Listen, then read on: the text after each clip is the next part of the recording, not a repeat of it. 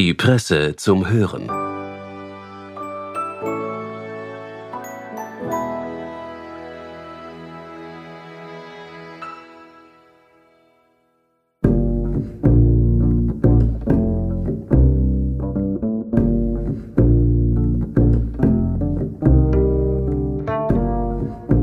Herzlich willkommen bei der Presse zum Hören. Autor Hannes Eichsteininger nimmt uns heute mit ins Klassenzimmer zu den alltäglichen Freuden und Schikanen des Lehrerdaseins. Was macht einen guten Lehrer aus und wie hängt das mit Ausbildung und Berufsalltag zusammen? Sein Blick ist direkt und unverblümt und Eichsteininger wird nicht müde, dorthin zu zeigen, wo dringend Veränderungen anstehen. Hören Sie selbst. Viel Vergnügen.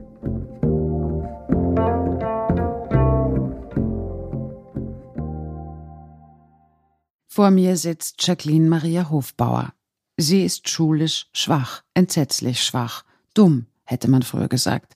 Sie mag keine Schule, Geschichte mag sie auch nicht. Und Sätze, die länger sind als diese letzten vier, überfordern sie. Daher wird ein Antrag auf einen sonderpädagogischen Förderbedarf gestellt, der dem Kind eine Stützlehrkraft zuweist, laut Gesetz auf Antrag der Eltern bei der zuständigen Bildungsregion.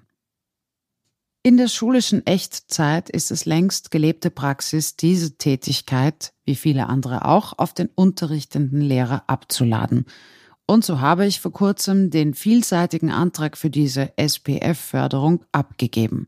Mit einer pädagogischen Stellungnahme meinerseits, mit der Unterschrift der Eltern auf dem Antragsformular, mit zwei durchgeführten schriftlichen Tests, in denen Jacqueline zeigen musste, was sie alles nicht kann. Ich habe den Antrag abgegeben und weiß bereits jetzt, dass er erst einmal an mich zurückgespielt wird. Und ich weiß, dass wir für das Kind dieses Jahr noch mehrere Anträge stellen müssen, weil Jacqueline auch in jedem anderen Fach die Unterstützung einer zweiten Lehrkraft braucht. Es reicht der Bildungsdirektion nicht, dass der Antrag einmal eingereicht wird und wird dann in der Folge auf den Erstantrag verweisen, was ja logisch wäre. Nein, für jedes Fach muss neu begründet werden, warum Jacqueline in Biologie so schwach ist oder in Geographie oder in Physik oder oder oder. Jedes Mal legen wir wieder zwei schriftliche Tests dazu, in denen das Kind wieder zeigt, dass es rein gar nichts davon versteht, was man auf dem Zettel von ihm verlangt. Das macht etwas mit Jacqueline und auch mit mir. Es erinnert mich an die Zeit, als ich als Hauptschüler die Schulordnung abschreiben musste, immer und immer wieder. Und als Lehrer mache ich heute vielfach nichts anderes. Am Nachmittag erzählt mir ein Kollege einer Nachbarschule, wie ihn ein Vater eines Schülers am Telefon abmontiert hat, weil er auf die Einhaltung der Schulpflicht bestanden hat. Diese wurde ja faktisch in Corona-Zeiten für mehrere Monate ausgesetzt und dem Ermessen der Eltern überlassen. Mein Kollege drohte am Telefon mit der Einschaltung der Behörden. Der Vater hat ihn ausgelacht. Und tatsächlich ist diese einzige Reaktionsmöglichkeit der Lehrer auf unentschuldigtes Fehlen so von Vorschriften und von einem hohen Dokumentationsaufwand umstellt, dass die Lehrer mit Blick auf ihre Ressourcen lieber darauf verzichten, dagegen vorzugehen. Der Vater hat dann den Schulleiter angerufen und sich seinerseits beschwert, dass mein Kollege mit dem Gang zu den Behörden gedroht hätte. Der Schulleiter riet dem Kollegen zu einer Entschuldigung. Der Vater hätte einen guten Rechtsanwalt. Dieser Lehrer hat eine Lektion erhalten, die fast jeder Unterrichtende früher oder später einmal lernt. Wer sich bewegt, verliert. Da geht es in den Schulen zu wie bei den Kollektivvertragsverhandlungen. Am glattesten kommt man durch ein 40-jähriges Berufsleben, wenn man nirgends anstreift und möglichst keine Verantwortung für irgendwas übernimmt. In so einem Biotop entstehen die systemerhaltenden Nörgler. Früher, da war es besser, das wissen Sie genau. Da haben wir schon in der Unterstufe die ganze Trigonometrie gemacht. Damals sind nicht in jeder Klasse drei Sonderschüler gesessen, die den ganzen Ablauf aufgehalten haben. Der Nörgler, nennen wir ihn Alfred, hat völlig recht in seiner Analyse. Früher haben wir mit den Schülern tatsächlich mehr an Qualität machen können, war die Phase des Heranführens kürzer und die Leistungszeit intensiver. Es ist auch richtig, dass das Maß an Integration ein Niveau erreicht hat, bei dem man in der Praxis nicht mehr arbeiten kann, wenn Integration die komplette Abstellung von Unterricht auf das schwächste in der Klasse anzutreffende Niveau meint. Und leider meint es das in der Praxis. Mit so vielen negativen Gedanken im Kopf mache ich mich auf den Weg ins Konferenzzimmer und treffe dort meine Studentin Sarah. Sie ist mit einem anderen Studenten, Markus, mehrere Monate bei mir als Auszubildende an der Schule, immer zweimal in der Woche. Laut den Vorgaben, die sie von ihrer pädagogischen Hochschule bekommen hat, sollte sie in dieser Zeit sechs Stunden unterrichten und die restlichen 95 Prozent der Zeit, hm, ja, was eigentlich machen? Der Lehrerberuf ist in weiten Teilen doch ein Lehrberuf. Am effizientesten lernt man ihn, indem man durch fachkundige Begleitung selbst unterrichtet. Sarah unterrichtet daher auf meine Bitte an diesem Tag drei Stunden hintereinander. So etwas hat sie in drei Jahren ihrer Ausbildung noch nicht gemacht. Bisher ist sie nie über Teilsequenzen einer Stunde hinausgekommen. Sarah hat Talent, viel Talent. Sie ist im Unterricht empathisch, multitaskingfähig und lacht viel mit den Kindern. Sie steht bei Sven und hilft ihm bei der englischen Grundgrammatik. Drei Mädels der Klasse erklärt sie, warum sie K-Pop auch so cool findet. Sarah findet auch noch Zeit, um sich Jacquelines Geschichte von ihrer verletzten Katze anzuhören und kennt nach drei Stunden die Namen aller Kinder. Der Unterricht, die Kinder und sie, das ist eine dynamische Melange, die einfach Freude macht beim Zusehen. Ja, der berühmte Herr Unterrichtsminister hat schon recht. Die Schulen brauchen dringend neue Erzählungen. Am besten keine, bei denen man darauf verweist, dass man jene Entwicklung gerade prüfe oder ein anderes Reformvorhaben noch evaluiere. Der Minister könnte von Sarah erzählen, wenn er das nächste Mal zum ORF vorgeladen wird, von dem Mann, der so böse schaut und die fiesen Fragen stellt. Der Minister könnte von jener oberösterreichischen HTL berichten, deren Apps so gestaltet sind, dass sich Google dafür interessiert oder von den 14-jährigen Schülern einer kleinen Grenzlandschule im Innviertel, die eine Sonde in die Stratosphäre geschickt haben. Oder von den Lehrern, die mit ihren Schülern zwei Jahre an einem Buch über die Geschichte ihrer Schule gearbeitet haben. Hinter solchen Projekten stehen in den meisten Fällen Lehrerinnen und Lehrer, die mit ihren Schülern außergewöhnliche Projekte in der Freizeit realisieren, ohne dafür bezahlt zu werden. Der Staat Österreich gibt Milliarden für notleidende Banken, Firmen und neuerdings auch für Energieunternehmer aus. Für Lehrstunden, die nicht im drögen Unterricht durch Lernbegleiter abgedient werden, gibt es kein Geld. Sicher auch ein Grund, dass wir im internationalen Leistungsvergleich da sind, wo wir eben sind. Charismatische Lehrer werden selten vor den Vorhang geholt und nie eingeladen, von ihren Erfahrungen zu berichten.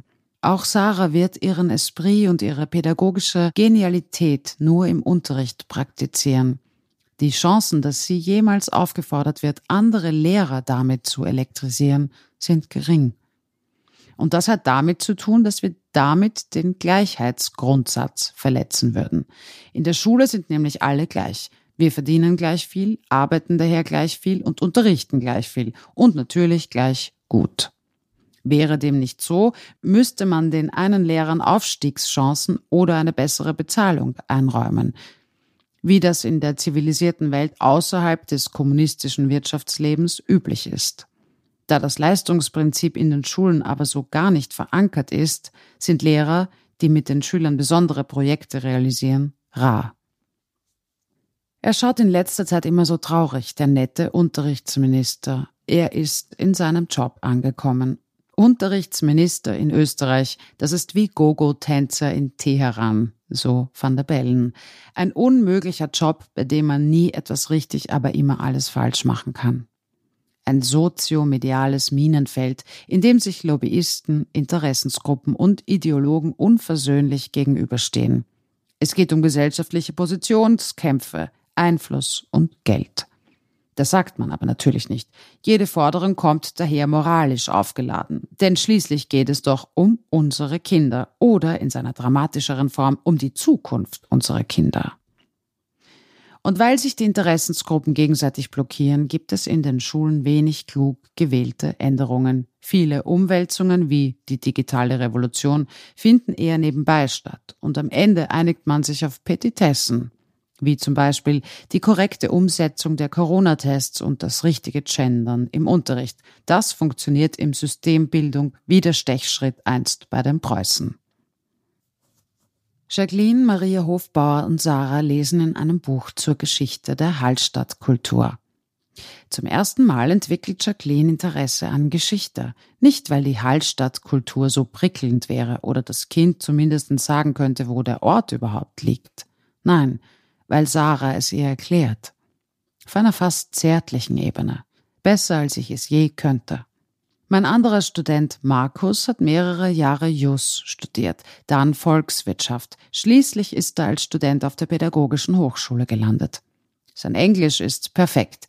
Die wichtigsten Studien zu Schul- und Lernerfolg kennt er und kann sie bewerten.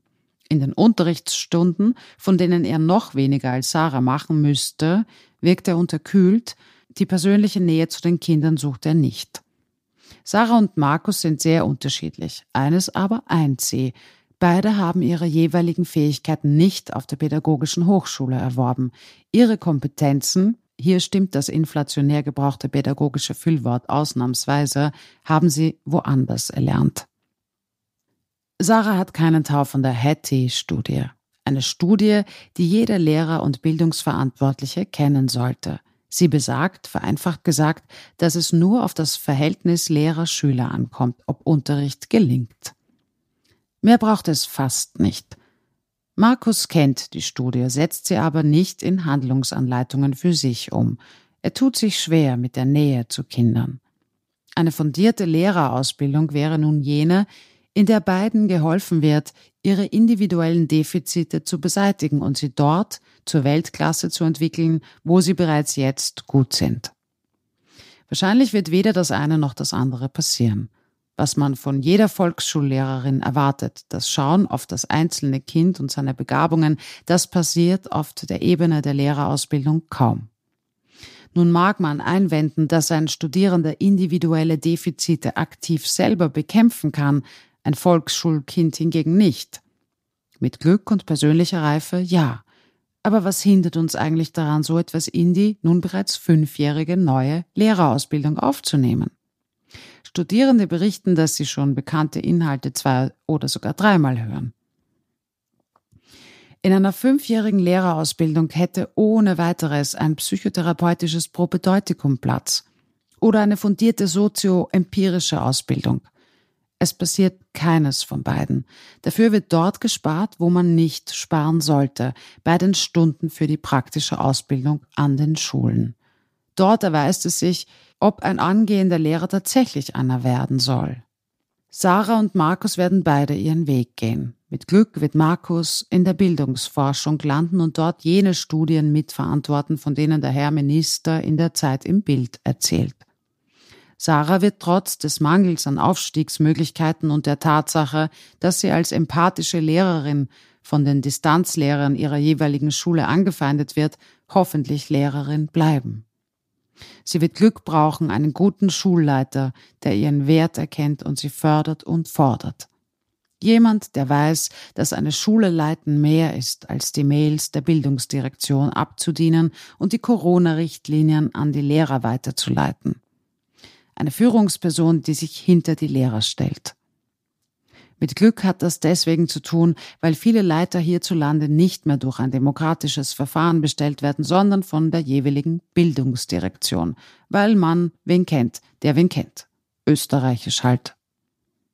Wenn meine begabte Studentin das alles übersteht und in der Schule bleibt, werden es Eltern Sarah zu verdanken haben, dass ihr Kind kein Bettnässer wird, keine Albträume vor Englisch hat und die Hausübung macht, einfach weil es die Lehrerin mag. Ob Eltern mit ihren Kindern auf Sarah als Lehrerin treffen oder doch eher auf Alfred, den Nörgler, haben sie übrigens nicht in der Hand. Das ärgert viele und sie wollen gegensteuern. Auch daher der Run auf die vielen Privatschulen. Es scheint aber keine Logik zu geben, nach der sich empathische und engagierte Lehrkräfte gehäuft in einem bestimmten Schultyp aufhalten.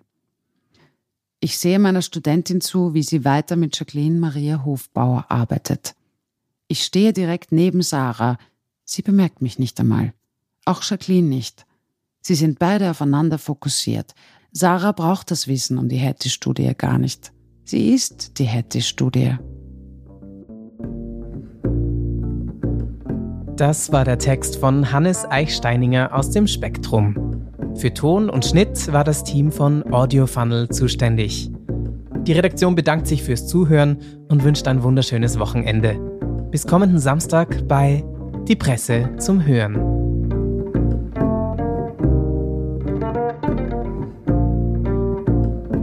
Presse Play. Spektrum zum Hören.